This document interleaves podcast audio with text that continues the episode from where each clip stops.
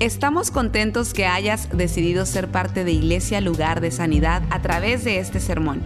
Tal vez estás en tu automóvil, haciendo ejercicio, en el quehacer de tu casa o simplemente disfrutando tu día. Es nuestra oración y nuestro deseo que tú recibas lo que Dios tiene para ti. Si te es posible, te recomendamos que tomes notas de lo que Dios te hable el día de hoy. Buenas tardes a todos. En esta tarde tenemos un tiempo muy especial. Vamos a llegar a, usted como si estuviéramos en la sala de su casa. Vamos a tener una conversación muy especial sobre los cuatro tipos de amor según los griegos. Eh, y va a ser una conversación muy interesante. Abra sus oídos. Hoy es el día del amor y la amistad que se celebra en casi todas las partes del mundo. Nosotros celebramos esto todos los días, amén. Eh, la Biblia dice que el Señor Jesús entregó su vida por nosotros. Dice Él que no hay amor más grande que alguien que da su vida por sus amigos.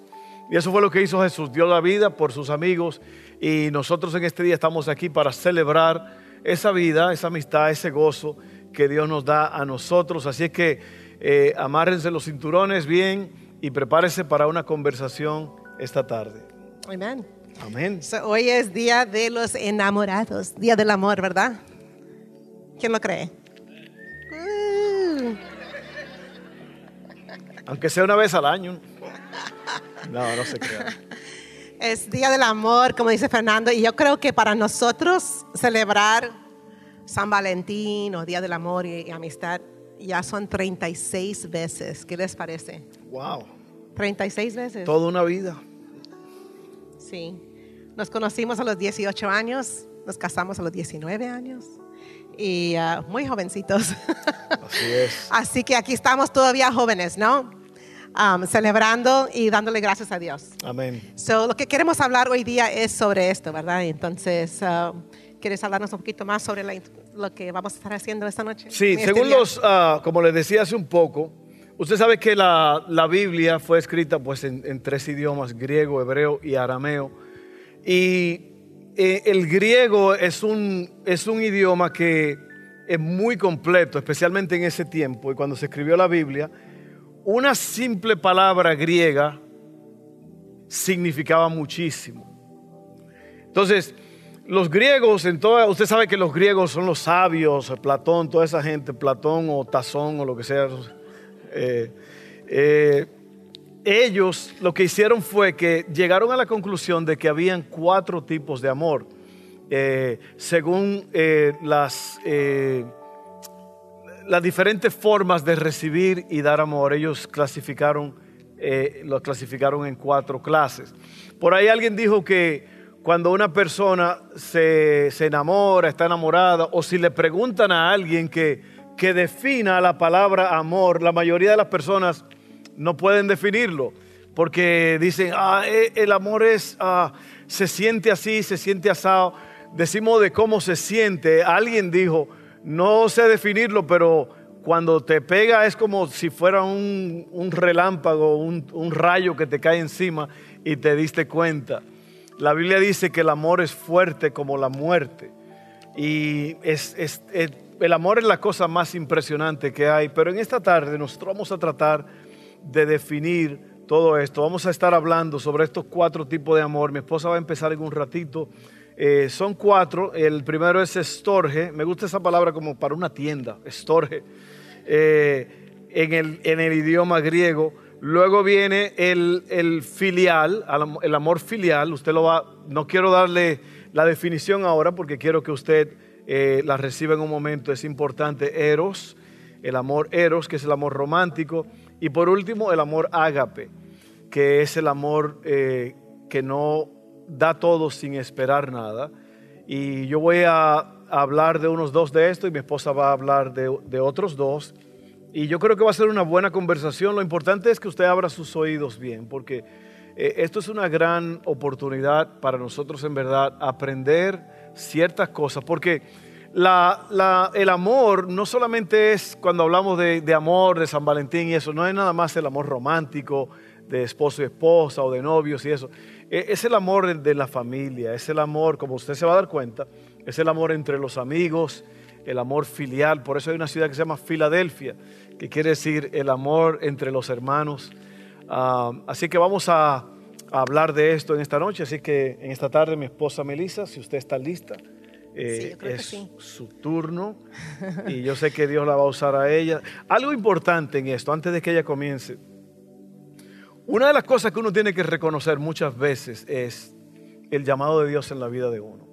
Y yo sé que cuando yo tenía 18 años, 17, eh, 18 años, muchas cosas estaban pasando en mi vida espiritual, Dios estaba revelando a mi vida, yo eh, dije sí al llamado de Dios, pero a la misma vez mi esposa estaba recibiendo de Dios en aquel entonces también.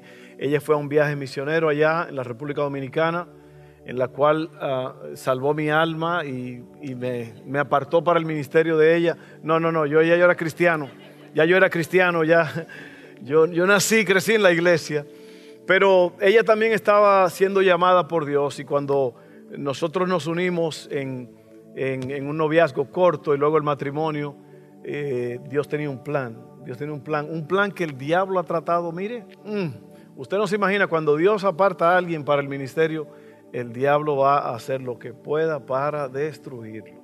Así que muchas veces la, la, opresión que usted siente es eso, es porque el llamado de Dios es demasiado grande y el enemigo lo reconoce. Amén.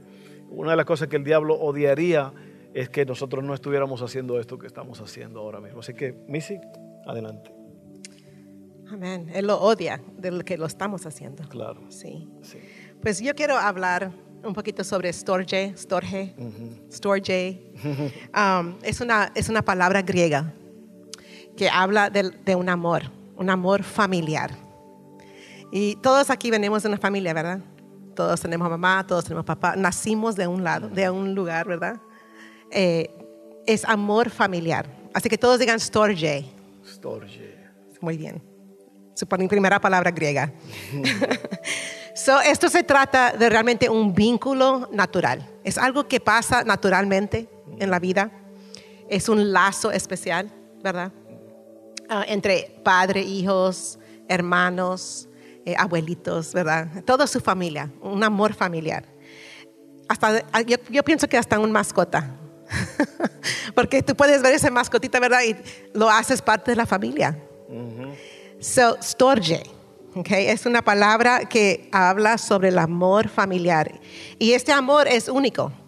Es único eh, porque realmente lo que hace es, todos vamos a participar de esto. Es algo que no escogemos hacer, como los otros tipos de amor.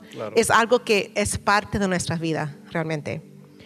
Um, pase lo que pase, es un amor que permanece o debe permanecer. Sí, es un amor que es parte de una familia, de tus hijos. Siempre van a ser tus hijos, siempre van a ser tus padres, tus abuelitos, tus primos. Es, una, es un amor que permanece.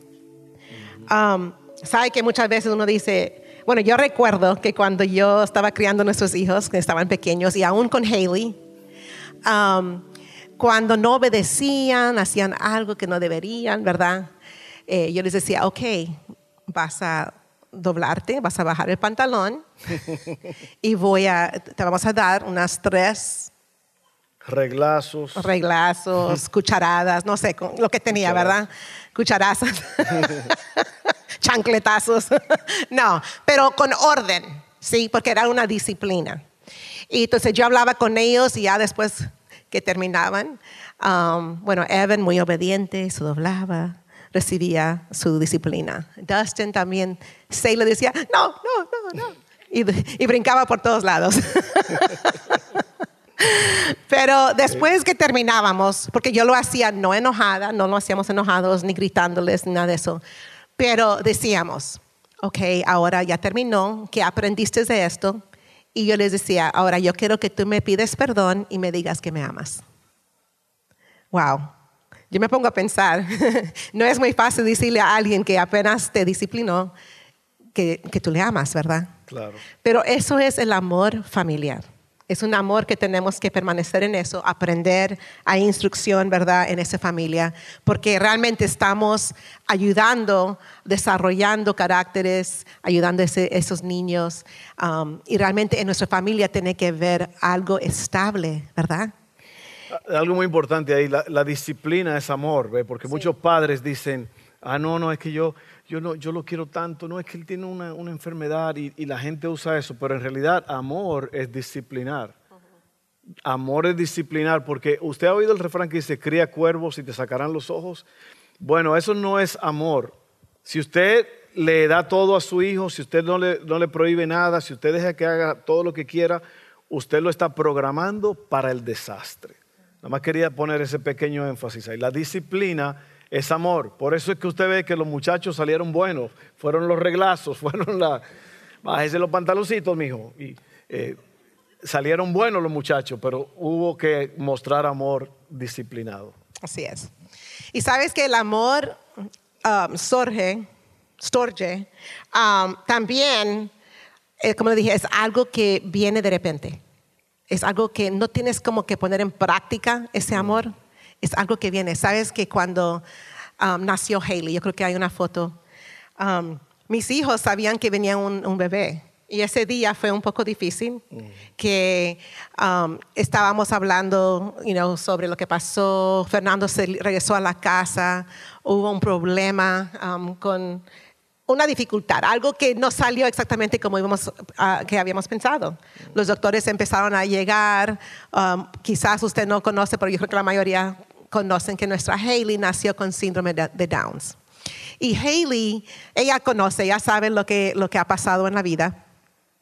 Pero sabes que cuando esos niños llegaron donde ella, ellos no estaban pensando, ella se ve diferente. O ella, eh, ellos solamente al verla tuvieron amor Aceptaron. por ella, la aceptaron, ¿sí?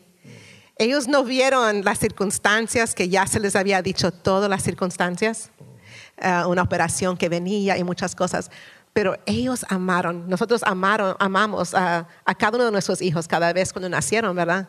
Pero yo quería que ustedes vieran, no sé si se llegó esa foto, pero que esos niños al verla, um, ellos tuvieron amor, la aceptaron, la abrazaron, iban al hospital cada día, la cargaban, um, le dábamos, uh, no podíamos darle de comer al principio, pero ella comía. Ahí Y estaban, ahí están ellos. Ese fue su primer encuentro oh, con su hermanita. Wow. Sí.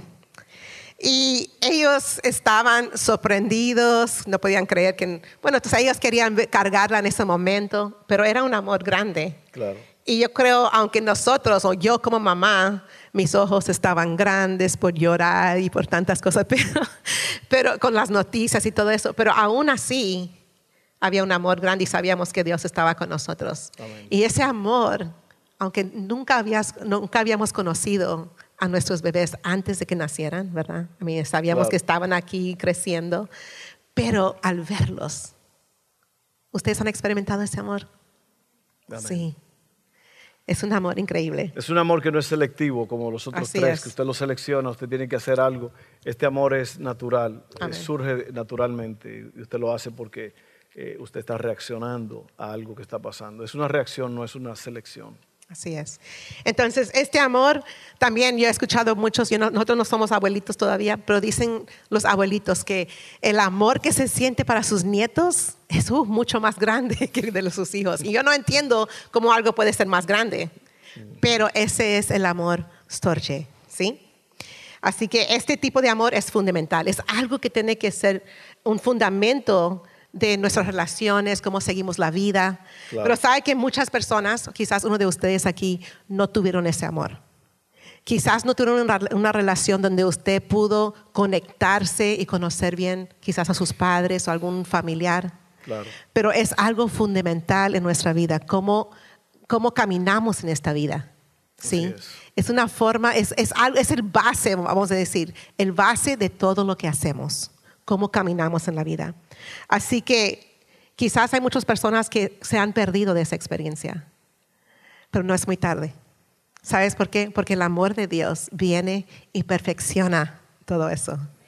Él viene y, y hace todo nuevo. Y es lo que queremos hablar sobre el amor de Dios. Y yo creo que eso es muy importante porque, eh, como ella dice, muchas personas se perdieron de eso.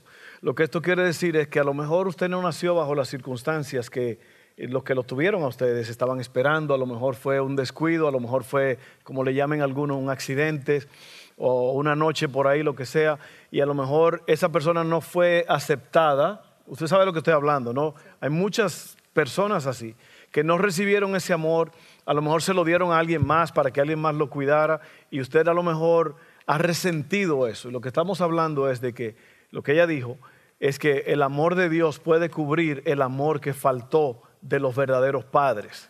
Amén. El amor de Dios puede cubrir lo que faltó de, en ese rechazo a lo mejor que hubo. Porque hay muchas personas que llevan eso toda la vida, ese rechazo de que en verdad no me quisieron, me regalaron de niño. Así es, gracias. Entonces hay diferentes em, ejemplos en la Biblia. Ustedes saben que Noé, Noé protegió a su esposa y sus hijos. él, hizo la, arca, ¿verdad? y los protegió para que no se, se murieran en, el diluvio. Eh, también vemos a María y Marta, ese amor que ellos tuvieron con su hermano. ¿Se recuerdan que cuando Jesús llegó, él ya estaba muerto, verdad? Y ellos decían, pero Jesús, si hubieras estado aquí, mi hermano no hubiera muerto. Claro. Entonces ellos, ellos estaban lamentando lo que había pasado con su hermano. Era, ese era amor familiar. Y yo creo que muchos de nosotros, todos hemos pasado por un dolor familiar. Y nos duele cuando perdemos a alguien, cuando alguien está enfermo, ¿verdad? Y, pero ese amor es algo necesario en nuestras vidas. Lo necesitamos. Y sabes que la palabra de Dios nos enseña cómo es que los hijos deben tratar a los padres, cómo los padres deben tratar a sus hijos, para que se lleve una vida en armonía, ¿sí? De unidad. Y yo quiero nomás leer esto y dice en Efesios capítulo 6, ah, verso 1 al 4. Vamos a leer eso juntos. Y saben que todo lo que estamos leyendo aquí, quizás no estoy abriendo mi Biblia en este momento, no estoy pidiendo a ustedes que lo abran, pero todo esto viene de la palabra de Dios. ¿sí? De las Sagradas Escrituras. Y dice así, hijos. Vamos a dar a los hijos. ¿Cuántos hijos hay aquí? Todos somos hijos. ok. Somos hijos, de hijos, obedezcan a sus padres, porque ustedes pertenecen al Señor.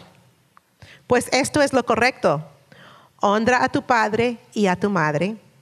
Ese es el primer mandamiento que contiene una promesa. Si honras a tu padre y a tu madre, te irá bien y tendrás una larga vida en la tierra. Oigan bien.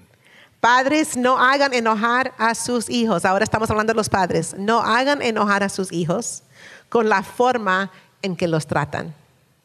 Quiere decir que hay que tratarlos bien, ¿verdad? Más bien, aquí dice, críenlos con la disciplina e instrucción que proviene del Señor. Así es. Es lo que hablaba Fernando ahorita. Hay una forma de disciplinar, a nuestros hijos, pero también hijos, debemos honrar a nuestros padres. Hay una promesa en esto, ¿verdad? Obedecer y honra trae promesa de Dios. Una larga vida, una vida que honra al Señor realmente. So, es muy, muy importante, padres, tratar a nuestros hijos bien, disciplinar, dar instrucción como Dios nos ha mostrado. Así es. Pero hay que buscar como Dios nos muestra. No podemos nomás decir, oh, lo voy a hacer así, asado. No, es que Dios nos enseña en su palabra. Él nos enseña cómo dirigir a nuestros hijos para que cuando crezcan traigan honor a sus padres y a Dios. Hoy día, tristemente, um, estamos viendo lo opuesto de esto y estamos viendo, um, quiero ver aquí en Romanos rápidamente. Y Romanos y el segundo de Timoteo, realmente estamos viendo lo opuesto de que hijos están um, obedeciendo a sus padres. Estamos viendo muchos corazones duros, um, personas que no quieren honrar. Y sabe que en estos, bueno, dice la palabra ahí, vamos a leer unas escrituras, pero primero quiero decirles que un resumen rápidamente, dice que va a haber falta de amor, falta de afecto, falta, falta de afecto familiar y corazones duros. Quizás ustedes lo han visto últimamente. Esto es lo que está pasando. Y dice la palabra que eso va a suceder en los últimos días, aún más. No solamente a través de todos los años desde que Jesús vino, pero dice especialmente en los últimos, días, esto va a estar pasando. Y días, pasa- días pasados yo escuché de, un, de alguien que nos estaba hablando con nosotros, de que yo nosotros preguntaba por su hijo y nos dijeron, mi hijo, nuestro hijo nos ha dicho que no quiere hablar con nosotros más. Un hijo que ellos adoran y ellos aman. ¿Y saben por qué? Por diferencias políticas. Corazones duros. Claro. Qué tristeza, ¿no? Qué tristeza que por una razón, por algo que realmente no tiene que cambiar o quitar el amor Claro. entre familia, estas cosas están sucediendo. Estamos en los últimos días. Dice en Romanos 1:31, dice, no quieren entrar en razón, no cumplen lo que prometen, son crueles y no tienen compasión. El amor muestra compasión. Así es. También dice en 2 de Timoteo 3:3 dice, "No amarán ni perdonarán, calmu- calumniarán a otros y no tendrán control propio. Serán crueles y odiarán lo que es bueno." Esto es en los últimos días y yo creo que si usted está al tanto de lo que está pasando en este tiempo, estamos viendo esto estamos viendo que realmente se está perdiendo el amor familiar, el amor que es tan necesario para nuestra comunidad, para nuestras familias. Así que como hijos de Dios, todos aquí somos hijos de Dios, tenemos que tener el amor storge, storge, ¿ok? No lo podemos perder. Como hijos de Dios tenemos que mantenernos firmes. Amén. Amén. Wow, tremendo. Vamos a rápidamente, gracias Missy, yo creo, yo creo que esto es extremadamente importante porque lo que nos está hablando aquí es de la familia, de cómo tratar con la familia, cómo y yo creo que al final allí es esa, esa última parte donde, parte donde dice eh, en los postreros días, en los últimos días, este va a ser el carácter de la gente. Y usted como padre tiene que tener cuidado de que sus hijos no se desvíen por ese camino. ¿Y qué es lo que va a causar que los hijos no se desvíen por ese camino? La enseñanza correcta, las disciplinas correctas. Enséñele a sus hijos. Mire, mi mamá no nos mandaba a la escuela, a nosotros cinco hijos, sola, esposo alcohólico, mujeriego en la calle. Mi mamá nunca dejó, nunca un día de orar con nosotros, tener un pequeño altar familiar, lo que se llama, orar con nosotros. Cada uno tenía que hacer una oración. Ella nos traía una pequeña enseñanza de la palabra. Y sabes que hoy día, a mi corta edad todavía, yo recuerdo esas cosas. Yo recuerdo las instrucciones de mi mamá. No se me olvidan, porque eso, que, eso formó mi carácter, formó el carácter de mis otros hermanos.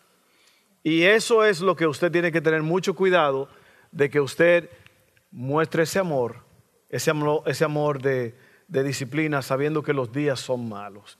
Bueno, vamos a hablar del amor filial, eh, eh, que es el amor de amistad.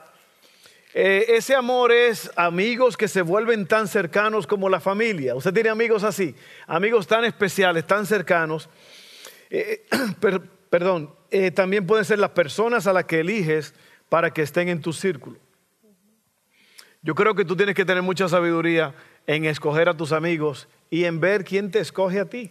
Amén, porque alguien medio raro, medio necio te puede escoger, se alocó contigo y quiere que tú seas amigo de ellos.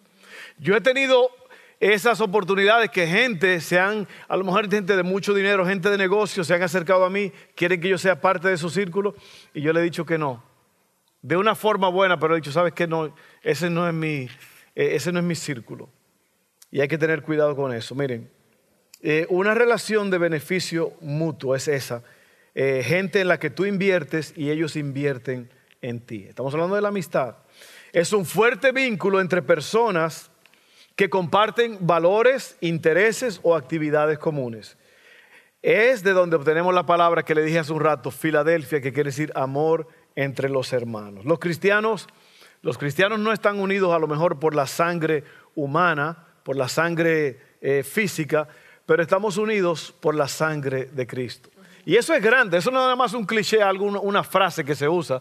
En realidad, el amor entre los hermanos es un amor extraordinario porque es el amor de Dios operando en nosotros. necesitamos amistades que nos impulsen adelante.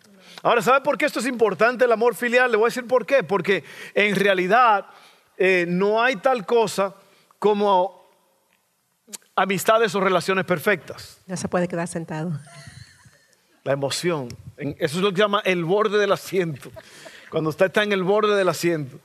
Eh, oiga bien, esto es muy importante porque esto nos hace pensar de que todos somos hermanos, que somos amigos, a pesar de nuestros errores y de nuestros problemas. Oiga, usted sabe la gente que se van de una iglesia y que buscando eh, que allá sean mejor que aquí. Yo le dije a alguien, cuando llegues a esa iglesia, que encuentre la iglesia perfecta, avísame para decirle al pastor, porque tú vas a llegar a arruinar todo. Porque tú eres imperfecto. No hay tal cosa, hermano. Mire, usted mira a los hermanos alrededor. Yo miro a mi esposa, yo me miro a mí mismo. Todos tenemos defectos. Todos tenemos cosas que, que todavía tenemos que corregir. No cometa el error de pensar de que o no vengo o no hago esto, porque la gente, es que la gente de la iglesia, es que la gente de la iglesia son así, es que la gente son hipócritas. Mentira, eso no es verdad. Todos estamos en un proceso y necesitamos activar el amor de Dios. ¿Por qué? Porque a ti te han aceptado como eres, a mí me han aceptado como soy. Eso no es una excusa para no cambiar, pero tenemos que, eh, eh, por eso Romanos 12, 9 al 10 dice, no finjan amar a los demás, ámenlos de verdad, aborrezcan lo malo, aférrense a lo bueno, ámense unos a otros con un afecto genuino y deleítense al honrarse mutuamente. La palabra honra quiere decir respeto. Ámense unos a otros con afecto genuino y disfruten honrándose unos a otros. Primera de Pedro 3.8 dice, por último, todos deben de ser de un mismo parecer, tengan compasión unos de otros. Ámense como hermanos y hermanas, sean de buen corazón y mantengan una actitud humilde. Voy a leer varias escrituras. Eh, primera de Corintios 15, 33 al 34, dice, no se dejen engañar porque los que dicen semejante, por los que dicen semejantes cosas, porque las malas compañías corrompen el buen carácter. ¿Te acuerdas que te dije? Tienes que tener cuidado a quien tú invitas a tu círculo y tienes que tener cuidado de quien te invita a ti. Oiga bien, las malas compañías corrompen el buen carácter. En otra palabra, dime con quién andas y te diré, y se lo lleva la corriente, dijo el chapulín. Piensen bien sobre lo que es correcto y dejen de pecar. Pues para su vergüenza les digo que algunos de ustedes no conocen a Dios en absoluto. ¿Por qué? Ahora viene una pregunta. ¿Por qué es importante que las personas en tu vida vayan en la misma dirección que tú? ¿Por qué es importante? ¿Por qué es importante que las personas que, que te están acompañando en este viaje vayan en la dirección que tú? Porque uno no puede viajar hacia un destino si no tienen el mismo pensar si no pensamos igual. Es más, la Biblia dice dos en, en Amós, dos no andarán juntos si no estuvieran de acuerdo. Y sabe que nuestro caminar de 37 años que vamos a tener, nosotros hemos tenido desacuerdo, hemos tenido eh, a lo mejor pleitos, hemos tenido discusiones, pero ¿sabe lo que nos ha mantenido juntos? Que sabemos para dónde vamos, sabemos cuál es el rumbo, sabemos cuál es la dirección hacia dónde vamos. Por eso es que usted tiene que casarse, si usted es soltero y piensa casarse un día, tiene que pensar muy bien en la persona con la que se va a casar, porque esa persona puede hacerle la vida extremadamente feliz o puede arruinar su vida. Y más si usted ha sido llamado por Dios, busque a alguien que también ha sido llamado por Dios. Claro, todos hemos sido llamados, pero uno con un propósito más específico. ¿Cuáles son algunas de las cualidades del amor filial que estamos llamados a mostrar como creyentes? Ya lo leímos allí, amándonos unos a otros, prefiriéndonos unos a otros, honrándonos unos a otros. Recuerde, va a haber defectos. Yo te voy a ver a ti y yo voy a ver defectos. A lo mejor un día tú no me saludaste como yo quería, a lo mejor no me mostraste el amor que yo quería. Oiga, ponga eso atrás y no se fije en las imperfecciones de la gente. Ámelos. Ámelos. Creo que también una de las cosas en el amor filial es de que hay unidad, ¿verdad? En el, no es solamente pensar en, en con quién no debo andar, pero también con quién debo andar. Porque en la casa de Dios hay fuerza en la, unidad. en la casa de Dios tenemos un lugar hacia donde estamos marchando todos juntos, como creyentes. No solamente aquí en esta iglesia local, pero como iglesia de Cristo mundialmente, tenemos una meta. Y es estar con Jesús a través de toda la eternidad, alabando a Dios juntos, ¿verdad? Eh, buscando cosas eh, que Dios, que le agradan, agradan a Dios. Entonces yo creo que juntos, este amor filial, um, podemos lograr muchas cosas, porque es, es um, es atraer a la otra persona. Es como un imán, ¿verdad? Que está enseñando ese amor de Dios. Entonces yo creo que hay que pensar mucho también, ¿qué es lo que quiero hacer con mi hermano y mi hermana? ¿Qué es lo que quiero lograr? ¿Qué, ¿Hacia dónde vamos juntos, verdad? Y no solamente, como dije, en nuestros trabajos y todos los lugares, pero aquí en la casa de Dios. Dios tiene algo, un propósito grande para nosotros. Amén. Amén. Que viene siendo la última pregunta. ¿Cómo puedo saber cuándo acercar a personas a mi círculo de influencia o cuándo pongo límites para mantener a algunas personas fuera? Yo creo que tiene que haber un filtro, ¿sí o no? O sea, ¿cómo tú vas a invitar personas a tu vida que no piensan como tú, que son mal hablados, que son eh, personas negativas, personas que, que te van a corromper probablemente? Entonces tú tienes que saber cómo escoger tus amistades. Ahora, eso no quiere decir que usted no va a tratar de alcanzar a otras personas para el Señor. Lo que quiere decir es que con quién tú estás haciendo vida, cuáles son las personas que entran a tu casa. Porque yo creo que el hogar es sagrado, amén. Uno tiene que tener cuidado a quién deja entrar a la casa. Usted no sabe la cantidad de problemas, de maldiciones que personas se han traído por dejar entrar a personas en la casa que nunca debieron entrar.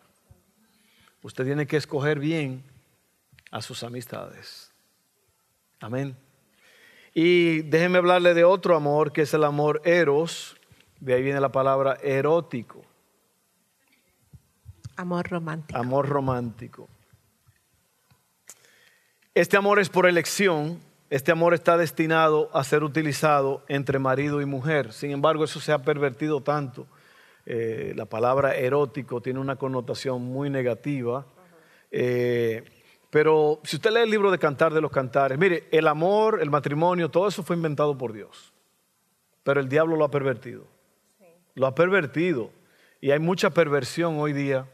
O siempre ha habido, pero aún más hoy. ¿Ok? Oiga bien, el término se originó por el dios de la mitología griega, eh, del amor, el deseo sexual, la atracción física, Eros, cuya contraparte romana era Cupido. Ese es el, el angelillo ese que anda con un arco y flechas, que según me pegó Cupido. O, o, como dijeron por ahí, me han escupido. alguien lo escupen, en vez de Cupido es que lo escupieron. Este, oiga bien esto, oiga bien. De ahí es donde sacamos la frase, estoy enamorado. ¿Ok? Estoy enamorado, o sea, estoy lleno de amor por alguien. Estar enamorado es diferente de amar a alguien. Uno puede amar a alguien sin estar enamorado. Enamorado es otra cosa, usted sabe lo que es, la connotación. Este, Eros, el dios Eros o ese amor erótico, hay que tener mucho cuidado porque es el amor, el amor eh, sensual, es el amor de toque físico y es la atracción física. Y ese amor es como un fuego asombroso, pero peligroso. Y yo quiero que, yo sé que esto, estamos hablando de que esto es algo que Dios permite en el matrimonio, ¿verdad? es algo romántico, pero quiero que ustedes jóvenes que están aquí hoy día, middle school, high school, yo sé que ustedes saben de estas cosas. Claro. Pero queremos enseñarles una forma. Más queremos, que los adultos saben. Sí, yo sé. Pero queremos que ustedes vean lo que dice la palabra de Dios sobre esto. ¿sí? Lo que aprendemos en lugares, en, la escuela, fuera de la clase, um, es algo sucio. ¿sí? Pero Dios quiere que, que veamos que es algo que Él trajo, que Él quiso para nosotros, pero dentro del matrimonio. Así que jóvenes, escuchen, aprenden y, y guárdalo en su corazón, lo que van a escuchar hoy día, ¿sí? Eros es como un fuego asombroso pero peligroso. Un fuego puede mantenerte caliente, pero también puede quemar la casa. Y esto es algo que yo creo que aquí tenemos que tener mucho cuidado. Eh, la Biblia dice en Proverbios, le dice al hombre, ¿podrá el hombre tener carbones en su pecho sin que sus ropas agarren fuego? Usted sabe lo que quiere decir eso, es permitir pasiones desordenadas en su vida, porque eso te va a causar un fuego te va a causar un problema. Recuerden lo que acabamos de decir, es asombroso pero peligroso. Eh, tienes que mantener el fuego en el lugar correcto. Eclesiastés 9:9 dice, vive feliz junto a la mujer que amas todos los insignificantes días de tu vida. Ese Salomón es un bárbaro. Salomón te dice, vete y goza tu miserable vida que, en los pocos días que te quedan aquí en la tierra. Él lo dice así medio, medio fuerte, ¿no? Vive feliz junto a la mujer que amas todos los insignificantes días de vida que Dios te ha dado, que Dios te haya dado bajo el sol. Oye bien, y dice aquí, la esposa que Dios te da es la recompensa por todo tu esfuerzo terrenal. O sea, la, Biblia dice también que el hombre que encuentra una esposa encontró un, tesoro, encontró algo bueno. ¿Ok? Pero es con esa persona. Digan amén las mujeres. Y los hombres también. Muchos hombres dicen, bueno, bueno, no me están hablando a mí, no. Oiga bien, Primera de Corintios 7:5 dice, no se priven el uno al otro de tener relaciones sexuales, a menos que los dos estén de acuerdo en abstenerse de la intimidad sexual por un tiempo limitado para entregarse más de lleno a la oración. Después deberán volver a juntarse, a fin de que Satanás no pueda tentarlos por la falta del control propio. Así es que se acabaron las excusas de que me duele la cabeza. En matrimonios. me duele la cabeza, que hoy no se puede, que mañana, como decía mi mamá cuando yo le pedí algo, dijo, yo te lo voy a dar la semana de los tres jueves. La semana de los tres jueves no existe nunca. Así es que hay que encender el fuego en la casa, amén. Hay que encender el fuego porque, pero dice aquí que no dejen de hacerlo a menos que, sea para, para eh, eh, asuntos específicos espirituales, acercarse a Dios, la oración, eh, en ese tipo de orientación. Primera de Corintios 6, 15 al 20, estamos hablando de Eros, ¿ok? No se dan cuenta de que sus cuerpos en realidad son miembros de Cristo. ¿Acaso un hombre debería tomar su cuerpo, que es parte de Cristo, y unirlo a una prostituta? Jamás. Y no se dan cuenta de que si un hombre se une a una prostituta, se hace un solo cuerpo con ella. Pues las escrituras dicen, los dos se convierten en un solo. Pero la persona que se une al Señor es un solo espíritu con Él. Y luego dice aquí, huyan del pecado sexual. Ese es el pecado erótico fuera del matrimonio. Las pasiones desordenadas. Ningún otro pecado afecta tanto al cuerpo como este, porque la inmoralidad sexual es un pecado contra el propio cuerpo. No se dan cuenta de que su cuerpo es templo del Espíritu Santo, quien vive en ustedes y le fue dado por Dios. Ustedes no se pertenecen a sí mismos, porque Dios los compró a un alto precio. Por lo tanto, honren a Dios con sus cuerpos, con su cuerpo. Hebreos 13:4 dice, honren el matrimonio y los casados manténganse fieles unos al otro. Con toda seguridad, Dios juzgará a los que cometen inmoralidades sexuales y a los que cometen adulterio. Entonces, esto es un, esto es un mensaje claro y es un mensaje profundo de que tenemos que cuidarnos de estas cosas.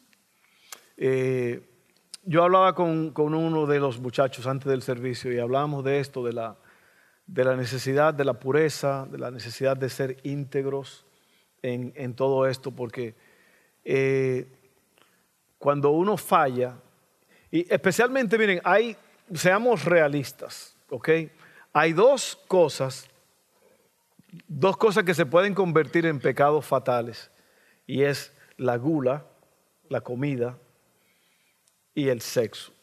¿Por qué? Porque nosotros fuimos cableados para estas dos cosas. Son dos necesidades físicas. Entonces, comer es una necesidad física. Necesitamos comer. Pero Anoche yo fui con Haley a comer, eh, fuimos solos y que a celebrar el, el cumpleaños, que es la semana que viene, el miércoles. Pero fuimos a celebrar anoche. Bueno, en tres días. En, bueno, sí, en tres días. Cuatro con el, con el anoche. Para ser específico, no, no se crean. Fue, fue una, así algo de repente que eh, Dustin- Eva me la trajo allí al restaurante y estábamos hablando allí y, y nos dimos una reída nosotros. Estábamos, porque Hailey tiene unas uñas que ella tiene que son muy bonitas, pero son, no son de verdad, pero le quedan muy bien. Y, y estábamos hablando y riéndonos y comiendo y me dice ella, ok, ¿por qué no ahora intercambiamos? Ella estaba comiendo catfish, el pescado. Eh, y, y dije, ¿por qué no intercambiamos ahora? Tú me alimentas, tú me das un brazo y yo te doy otro. Entonces yo me, me puse así en la mesa, ella me, me dio un pescado, lo usó en la boca y yo uno a ella. Nada más que en vez de morder el pescado, le mordí la uña esa falsa que tenía. y ella nada más hizo que, oh, y yo hice, ups. Y la uña estaba así toda para arriba, la uña. Una locura. No podía parar de reírnos. Pero la cosa fue que usted sabe que yo, que estoy comiendo muy bien y me cuido mucho y todo eso. Y le traen a ella un, un sundae, que es un helado así cargado con chocolate y todo. Y ella se comió como un tercio y me dijo, yo no quiero más. Y yo tengo como un año y medio que no como así nada. No un año y medio, un año, un año. Y yo vi ese heladito y yo dije, bueno, mi hermano, es ahora, es ahora o nunca, es now or never. Estaba celebrando. Estábamos Eso está celebrando. bien. Y yo me bajé ese postre sin compasión. Ahora lo que yo no sé es por qué yo dije eso. La gula. Hay un, una un pueblito aquí que se llama Pascua Gula. Yo creo que de ahí vino, de Pascua Gula. Entonces, somos cableados para comer y somos cableados para tener relaciones. Eso es normal, nada más que usted tiene que esperarse hasta el matrimonio. Amén. Es difícil, es muy difícil esto. Usted sabe que la pornografía es un negocio de seis, era, ya es más, 6 billones de dólares aquí en este país al año. Imagínense, 6 billones. ¿Por qué? Porque es una- un desorden. Es un desorden, eh, es una búsqueda que no satisface nada. Entonces, esos son dos pecados que son peligrosos y hay que alejarse de ellos, hay que tener cuidado. Y déjenme decir una cosa, por favor, por favor, por favor, miren. No se sienta nadie mal, no se sienta con culpa ni nada de eso. Lo que hay que hacer es corregir lo que está mal, porque muchas veces uno está hablando de un tema así, yo mismo puedo sentirme culpable de cualquier tema que se me hable, pero Dios no quiere que uno se sienta culpable, Dios quiere que uno arregle el asunto. Yo creo que la instrucción es para eso, para que uno arregle el asunto. Porque Dios quiere usarnos, Dios quiere hacer cosas grandes, Dios quiere hacer cosas extraordinarias. Y eh, ¿de qué manera honras, pregunta, y permaneces fiel en tu matrimonio? ¿De qué manera honras y permaneces fiel en tu matrimonio? Yo creo que una de las cosas es que siempre tenemos que acordarnos del propósito del matrimonio. El propósito del matrimonio es la edificación de un hogar, la creación de los hijos eh, y un equipo para lograr cosas grandes. Recuerden que somos masculinos y femeninos, eh, nos ayudamos mutuamente. Lo que a mí me falta, mi esposa lo tiene, lo que mi esposa no tiene, yo lo tengo. Yo no estoy hablando de cosas físicas, estoy hablando de, de- de cualidades, ¿ok? Estoy hablando de cualidades, estoy hablando de, de ese sexto sentido que a veces las mujeres tienen. ¿Cuántos saben lo que estoy diciendo? Hombre, que, es, que la mujer le dice, no le preste dinero, fulano. no te metas ahí, no vayas allá, no hagas ese negocio. Y el hombre, no, no, no, no, yo... Y después, boom, explota. Y la mujer nada más te está mirando así como quien dice, No vamos a decir, te lo dije. No. no, no te voy a decir, te lo dije, pero... Ve, y por eso no necesitamos unos al otro. Lo que quiero decir es, miren, tenemos que siempre eh, pensar en las consecuencias. Y, y si usted no tiene el libro que acabamos de escribir, El hombre que pudo haber sido, por favor, al final, Coqui, si puedes buscar una caja, por favor, esto es eh, fuera de allá arriba. Alguien no tiene el libro todavía. ¿Usted no lo tiene? ¿Alguien, alguien no tiene el libro? El hombre que pudo haber sido, yo quiero regalárselo. Yo quiero regalárselo. Amén. Al final, cuando usted salga, recíbalo, porque ahí hablamos de cosas así fuertes sobre las mentiras, sobre los hábitos, sobre la tentación, todo eso. Quiero añadir algo a eso um, sobre este amor. Eros, es que realmente no podemos, yo hablaba con alguien en, en estos últimos días, um, que no podemos tirar la toalla. Como creyentes, como hijos de Dios, hijas de Dios, tenemos que tener ese meta delante de nosotros. Y tenemos que decir, fallé o esto pasó, lo que sea, pero no podemos decir, ya, hasta aquí, ya, se terminó. Como creyentes tenemos que decir, igual como Jesús salvó nuestro corazón, nuestra alma, Él puede salvar mi matrimonio. Él puede salvar mi familia. Entonces nunca debemos dejar nada más que decir, no, no se puede. Porque con Dios todo se puede. Amén. Amén. Y la última pregunta muy importante para no, quedar, para no caer en problemas serios es, ¿cómo mantienes límites saludables con personas fuera de tu matrimonio? O sea, personas del sexo opuesto. Déjeme decirle lo que yo hago. Lo que yo hago es esto. Mire, yo me cuido en todas estas áreas porque eh, si uno no se cuida, uno va a terminar, como dice aquí, el amor que es un es un fuego para, para calentarte, puede quemarte la casa. ¿Ok? Y lo que yo hago es, yo, en primer lugar, yo tengo temor de Dios. Y eso me mantiene alejado de ese fuego que, que destruye. ¿Ok? La otra cosa es, con el sexo opuesto, yo no ando coqueteando ni flirteando, como dijeron. Porque en el momento que un hombre empieza a, flirtear, flirt o a coquetear con una mujer, ese hombre, y cuídese mujer, cuídese mujer, cuídese, porque eh, si un hombre está coqueteando con usted, es porque está dispuesto a ir al próximo paso. ¿Ok? El coqueteo es la antesala del infierno. Sí, sí, sí, el coqueteo es, si usted, si usted le dice sí y se ríe a los coqueteos de un hombre, y especialmente gente casada, ahí comienza el problema. Yo a ninguna mujer, yo no flirteo, yo no coqueteo, ¿por qué? Porque el hombre que hace eso tiene que estar dispuesto a ir al próximo paso. ¿Ve? Y yo no puedo hacer eso. Yo no puedo hacer eso porque ese no es, e, eso no es, no es lo correcto. Nada más, no lo voy a hacer porque no lo debo hacer. Amén. Mire, hoy día todo es emociones y sentimientos. Es que yo lo siento, es que yo quiero, es que yo siento una, pasión. ¿Y cómo yo voy a dejar? Ay, me dijo, me dijo, me dijo. Lo que mi esposo nunca me dijo, lo que mi esposo nunca me ha dicho, me lo dijo este hijo del diablo, pero yo... Ve, y hay que tener cuidado con eso. Mejor quédese con su dinosaurio ahí en la casa. Porque el coqueteo te va a llevar a un a una sala oscura. Amén. Y eso es lo que yo hago. Yo me cuido de todo eso. Yo me cuido de todo eso. Yo le puedo decir a una hermana de la iglesia que es como una hija, mira, qué bien te veo, te queda bien el pelo, pero hasta ahí llegó. A mí nadie me puede decir que me han visto o me han oído haciendo eso. Nadie, porque yo me cuido de eso. ¿Por qué? Porque yo no quiero violar esos límites.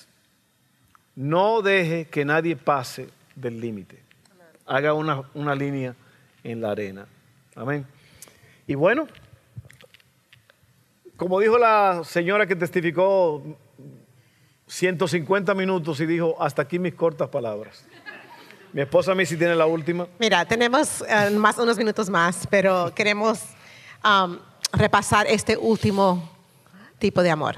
Este último que es el amor ágape. ¿Ustedes saben qué es el amor ágape? Es un amor incondicional. El amor de Dios. Todos digan incondicional. ¿Sabe que eso no es fácil, verdad? Tener un amor incondicional. Es ver más allá de la debilidad, más allá del carácter, más allá de lo que se ve al frente, el fracaso. Es ver más allá de todas esas cosas y seguir amando seguir amando. Y yo creo que cuando seguimos amando, eso rompe barreras, eso realmente abre puertas, deja que Dios sane, deja que Dios restaure. Y el amor incondicional es algo que hacemos por elección. Yo escojo. No es porque, eh, no es como el, el amor familiar, es porque yo escojo, porque Jesús es amor. Amén. Es un amor perfecto. Es el más alto de todos los, los tipos de amor. Así es. Este amor um, incondicional, ágape, es incomparable, sin medida.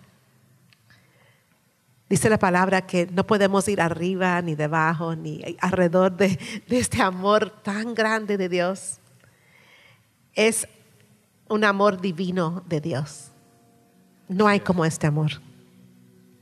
Y como hijos de Dios tenemos acceso a este amor incondicional. Podemos caminar en el amor ágape de Dios. Amén. Es activo.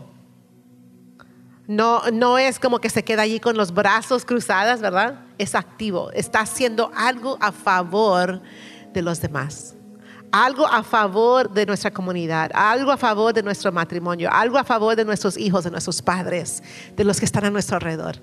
Está activo, está en acción. No es solamente un sentimiento, Amén. como dijo Fernando, yo siento, no siento. Es algo activo realmente. Y Jesús, ustedes saben que Jesús modeló esto. Hace ratito estuvimos tomando la Santa Cena. Hablábamos de lo que Jesús hizo. Él realmente tomó acción. Amén. Él fue activo en ese amor. Él nos mostró ese amor tan grande. Y Él fue a esa cruz.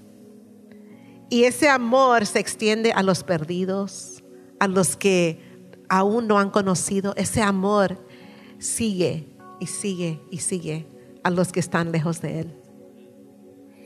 Un- ejemplo de ese No amor. nada más hoy, pero en el futuro. Yo creo que un ejemplo de ese amor ágape, mencionaste la cruz, es, es el ladrón que está maldiciendo a Jesús, Yeah. está maldiciéndolo con todo lo que tiene.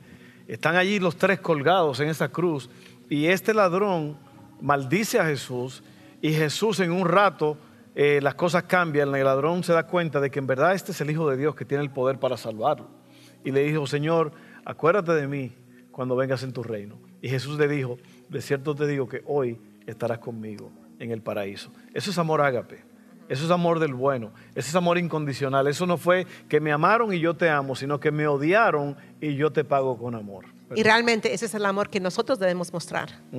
Es el ejemplo que debemos seguir. Así el es. amor ágape incondicional. Juan 3, 16. Vamos a leer eso. Dice, pues Dios amó tanto al mundo que dio a su único hijo, para que todo el que crea en él no se pierda, sino que tenga vida eterna. Amén. Él mostró esto. Así es. Él no vio nuestro corazón duro o nuestras palabras que traían dolor o mi pasado. Él, él me vio con sus ojos y con su divino amor. Amén. Juan, primero de Juan 3:16 dice así: Conocemos lo que es el amor verdadero, porque Jesús entregó su vida por nosotros. Así es. De manera que nosotros también tenemos que dar la vida por nuestros hermanos. Amor ágape. Así es. Qué amor increíble, ¿verdad? Porque Jesús lo hizo, yo lo voy a hacer. Yo tengo que hacerlo, porque Él está en mí. Y realmente, ¿por qué es importante comprender y crecer en este amor? ¿Por qué? Porque sabes que no es natural, ¿verdad? Recordamos que al principio hablábamos de ese amor natural entre familiar. Ujú. Eso no es un amor natural, que yo tengo que ejercer mi fe. Yo tengo que poner en práctica ese amor, esa relación con Dios para que ese amor crezca en mí. Ese amor incondicional, para que yo, para que yo pueda escoger lo que Dios escogería. Para que yo pueda ver lo que Dios viera Lo que Dios ve, sí. lo que Dios ve. Para yo escoger amar como Dios ama. Yo tengo que hacerlo así. Así que el amor ágape tiene una cualidad redentora. Así es. Va a redimir, va a traer sanidad. Lo que está roto, lo que no tuvimos un fundamental, ese básico antes, cuando, como en, nuestro, um, en nuestras relaciones familiares, en ese amor familiar. ¿Sabes lo que hace la- el amor agape? viene y reconstruye. Viene y restaura. Viene y sana. Ese es el amor de Dios. Amén. Nosotros hemos vivido, yo he experimentado el amor ágape. Un amor que alcanza, un amor que restaura. Amén. Y todos, todos aquí podemos decir, Señor, yo necesito tu amor. Yo creo que el cuerpo de Cristo debemos caminar en el amor de Dios. En el amor ágape, tenemos que caminar en ese amor. Donde quiera que estemos, aún aquí eh, en nuestras casas o en esta casa, en la casa de Dios, trabajo, escuela, donde quiera que estemos, tenemos que mostrar el amor ágape. ¿Sabe por qué? Porque hay veces nos enojamos con cualquier cosita o juzgamos a alguien rápidamente. Right. Pero el amor de Dios va a sobrepasar todas esas cosas.